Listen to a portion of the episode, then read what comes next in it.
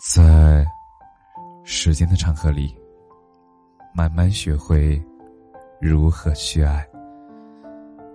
大家晚上好，我是深夜治愈师则是每晚一文伴你入眠。成长道路上有哪些道理让你懂得恨晚呀？其实就像每个人受限于自己的皮囊一样，每个人也会受限于自己的意识。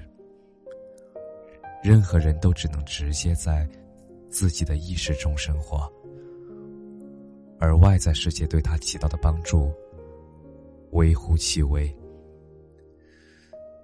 最近因为建设了一个群的缘故，我的列表里突然增加了很多的好友。而在接近半个月的聊天过程中，我发现，即使是受过相同伤害的人，在治愈自我、看待事物方面，看法也绝不一致。心态积极的人，会通过不断的鼓励对方，在得到正向反馈之后，用那一份积极正向的能量，来进行自我治愈。而这类人，我称他们为 A，是最相信自己可以、最有可能走出来的人；而 B 类人，则是一开始就陷入了“这太难了，我没有办法，我不知道该怎么办”的。而这类人很少发言，一旦发言，必是。这件事没有那么容易。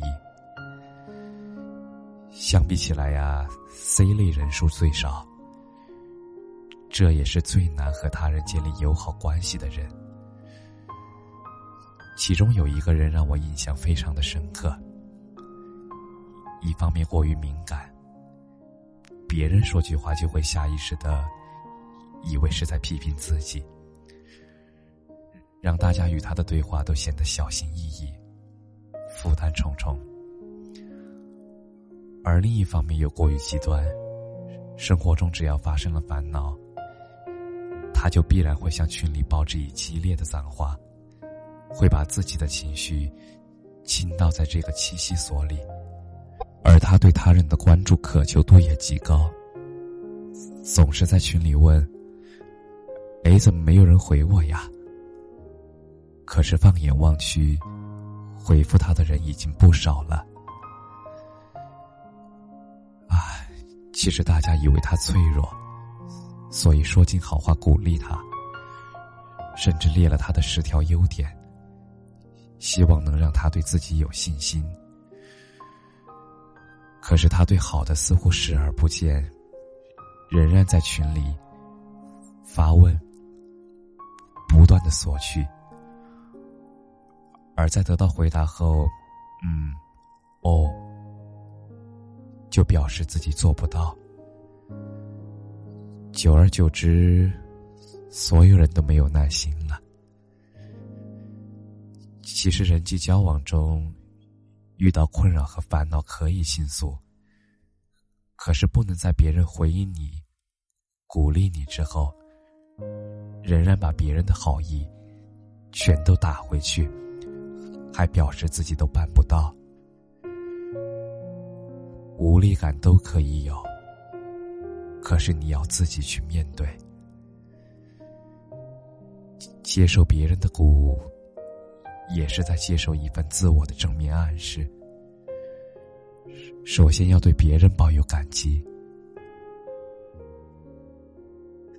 我们总是索取安慰，可是等别人鼓舞你以后。你又否定别人的鼓舞，说：“我也知道，可就是没有用。”久而久之呀，每一个跟你说话的人，全都会变得负担重重，而你也无法建立起正常的人际交际。其实，人类心理学的核心观念就四个字。自我暗示，无论是多差的家庭条件，其实都有成功的；无论是多好的家庭条件，也都有失败的。其实，本质上，一个人的世界，并不是他所处的客观的世界，而是他自我暗示的主观世界。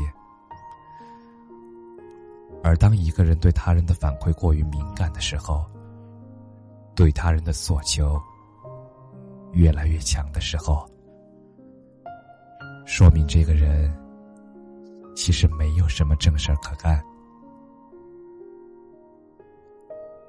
感谢你的收听，晚安。